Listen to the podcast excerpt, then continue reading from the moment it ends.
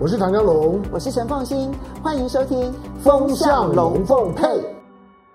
好，不过接下来这个话题，刚刚有人提到说啊、呃，这边另呃这边看起来立法院在打架嘛，哈、嗯，然后另外一边汉光演习，结果前面是海陆翻舟，嗯，接着是直升机掉下来，是的，其实都是悲剧，嗯，我们要怎么看这一次的汉光演习？我们先来看这则新闻，嗯。战机对敌方两栖登陆舰实施攻击之下，国军年度重要演训汉光三十六号演习，十六号上午在台中甲南海滩展开三军联合反登陆作战实弹操演。完成炸弹投放后，IDF 战机持续抛射热焰弹，利用热源干扰回避敌火攻击，而四架新型的 F 十六 V 战机也持续对敌火力制压。F 十六 V 快速进入战区，攻击现场震撼力十足。海军济阳级舰以及雷霆两千多管火箭系统也立刻加入扫荡敌军。雷霆两千试图将敌船团歼灭暗记，接着轮到炮兵部队大展武力。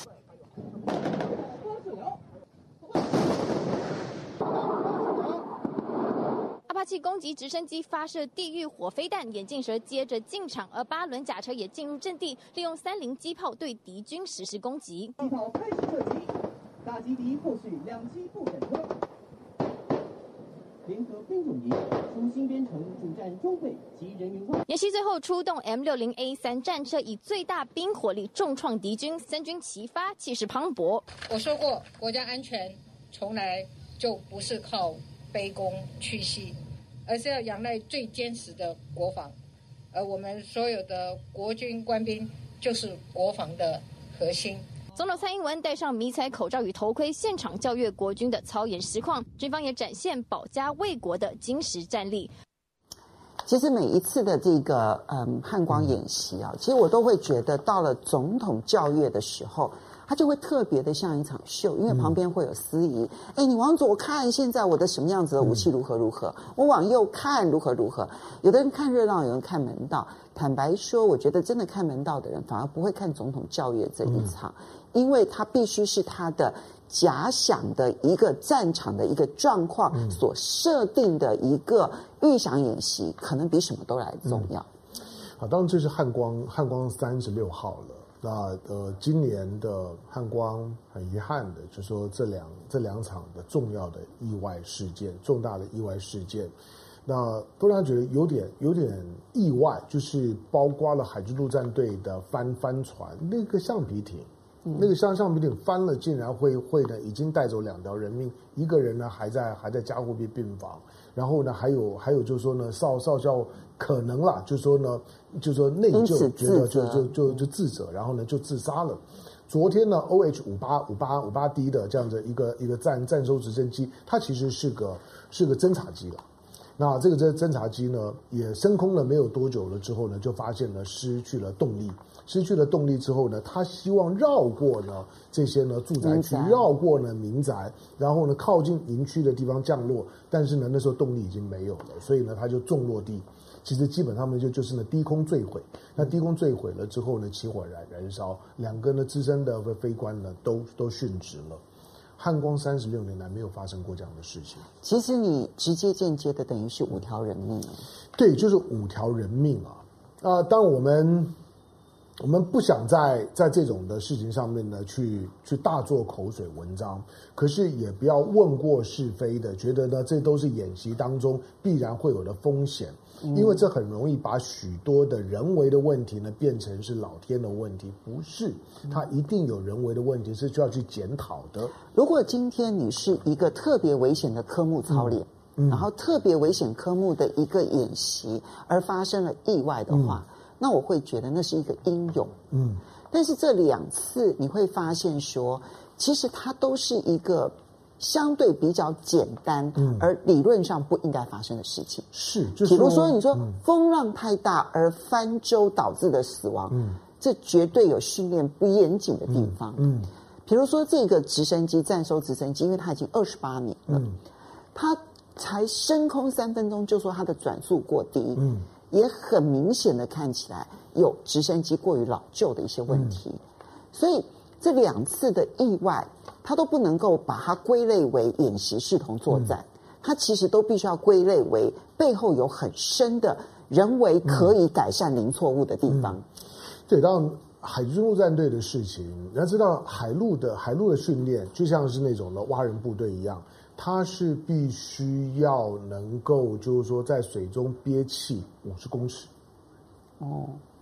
所以我很难想象，就是说的一个橡皮艇翻覆了之后。会导致就溺水的情况，因为那个憋气是你的基本训练。哎，我可以憋气三十公尺。呃，对，是一般人大概都会在大概在三十公尺左右，差不多就是你最极限的时候了。对，我可以憋气三十，我已经比很多人厉害了。但是呢，如果在三十到四四十，会会是一个一般人的极限，哦，到那个时候你会绝对撑不住。所以呢，很多人会在呢会在这种憋气的训练呢，到四十公尺左右的时候呢，就会开始呢出现了幻幻幻觉，会开始呢出现一些意外的情况。嗯但是我只是说海陆的训练，这是基本的训练，这是基本的基本的训练的话，结果呢会发生这种事情，所以大家不太能够理理解，会让大家觉得说海陆，然后呢在靠岸的地方，然后呢橡皮艇翻覆会带走两条人人命，就怎么讲都很怪，好吧？那这个 OH 呢五八五八 D 呢，它确实是一款比较老旧的，是比较老旧的，就是说呢直升机，但是它是做战场侦察的，侦搜，它跟它。它跟它呢搭配的阿帕奇，阿帕奇当然不是同就同一级的，阿帕奇呢武力是非常非常强的。那但是呢，这次失失事的这个 OH 呢，就五八五八 D，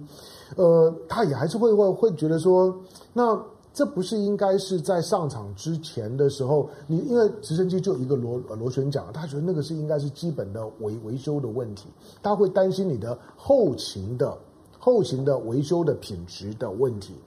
尤其是二零一八年、二零一九年，嗯，这已经是二零一八、二零一九，今年这一次是第三次了，嗯，连续三年每一年都发生意外，只是前面两次没、嗯、两次没有闹出人命而已。对，那当今年的今年的汉光，我自己的感感觉啦，是这几年的汉光里面哦，甚至可能是我我记忆当中的汉光演习里面，最认真的，我觉得最有战争的临场感的。嗯，因为他他几乎不需要各种的各各种的就恐吓啦、威胁，说敌人呢会如何如何，因为敌人就是就在外窝外面，真的感觉到了。因为台海周围呢，那个那个味道已经非常的浓厚，所以在演习的时候的那种的那种的实战的味道呢会比较强。嗯，那再加上呢演训的科目，我我其实我在看汉光的时候，我只想跟大家讲一件事事情。你要看懂汉光这几年的汉光，其实只有一件事情值得你注意，就是当反斩首跟反登陆成为演训的主要两个科目的时候，反斩首要怕的只有蔡英文，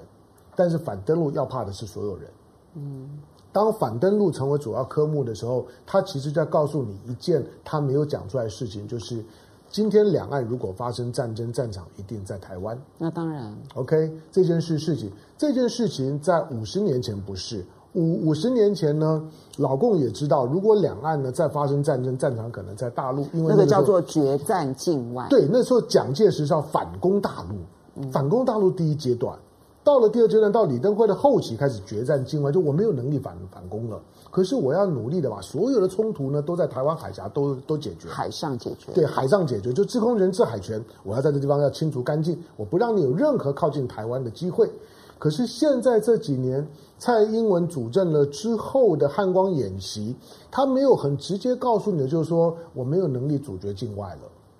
如果再发生冲突的话，制空权、制海权是什么时候会丢掉的问题，早晚要丢掉。哎，他第一天演习的是如何撤退，如何掩蔽？对呀、啊，没有。第一天演习的内容是我如何的将我的指挥中心撤到嘉山，嗯，我如何把我的所有的军舰、所有的军机全部都先离开台湾本岛，嗯、然后撤离比较远一点，保存战力。嗯、那换句话说，其实他就是明白的告诉你说。万一发生的话，嗯，它其实真的会很内陆哎。嗯，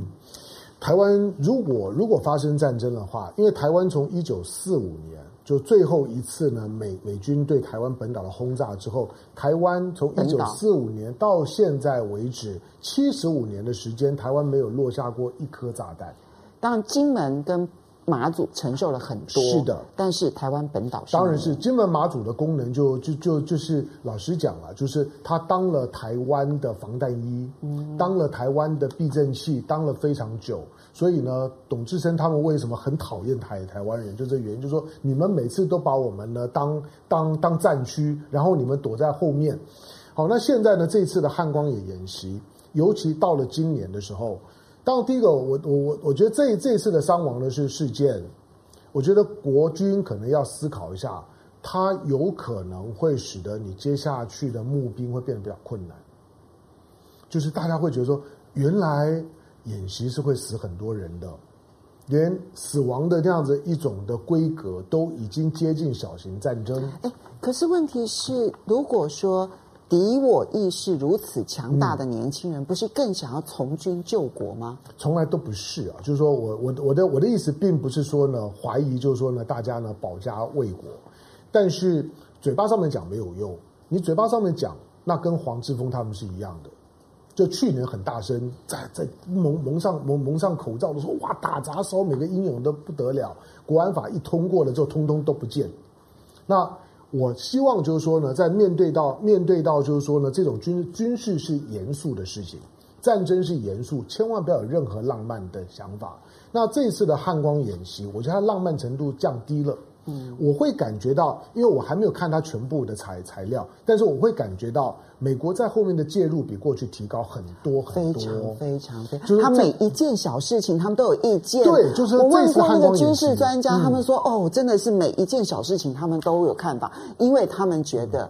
其实战争的几率非常的高，而台湾如果不再强化的话，其实能撑多久，他们都不敢保证。对，因为特别在在像美国呢，他失去了香港以后。他会把所有的重心都摆在台湾，他也知道台湾会是下一个目标。那当时下一个目标的时候，这一次的汉光演习，我我说了，我没有任何的内幕，我只是看着那些演训的安排，我认为跟这个过去最大不同就是美国这次深度的介入。啊，这我倒是问过军事专家，是那一定深度的介入，而且他的彩排呢，那种的实战的感觉呢，就更接近了。嗯，换句话说，当你看完汉光的这次在甲南海滩的这样一个一个登陆登陆的演习，你你不是光看那些火炮啊等等那那些的表演，那那些。说实在，它不是重点啦，就是那个那个是表演的成分居多。可是当你在反登陆的时候，它就是告诉你，下一次战争的时候，台湾本岛一定是有事的。好，我们来看一些网友的这个反应啊。其实，在这一次的汉光演习里头，美望谢谢你的抖内啊。嗯、然后呢，臭边边说已经四条人命，到底是搞什么鬼这样哈？嗯，Donald Trump 说死了四个人，军方还不还不赶快？严格讲已经是五个了。对，对其实这直接间接了哈。嗯、然后王子风范说汉官演习害了台湾人。刘草香说。以后还有人敢签志愿役吗？这就是我刚刚说的。对啊，啊，陈世奇说机械老化再加上训练不足，机械老化的问题恐怕更加的严重。哈，臭边边说他可以憋一千公尺，然后就沉下去了。好了，你憋不到一千公尺，不是，所以他就说他就沉下去了啊。真是，哎呦，不要在这个时候讲这个笑话，好不好？好啦。啊，你就要这样忘说，谢谢你的懂内。他说一次还可以说倒霉，两次还能说巧合。今年这都三次了，连参谋总长都不感觉到军队里的鬼很多嘛？全都盖着嘛。哈，英树说打仗除了比武器战术外，最后比的是必死守护的决心。台湾国军不会有的。嗯，这也是我们最担心的一件事情。哈。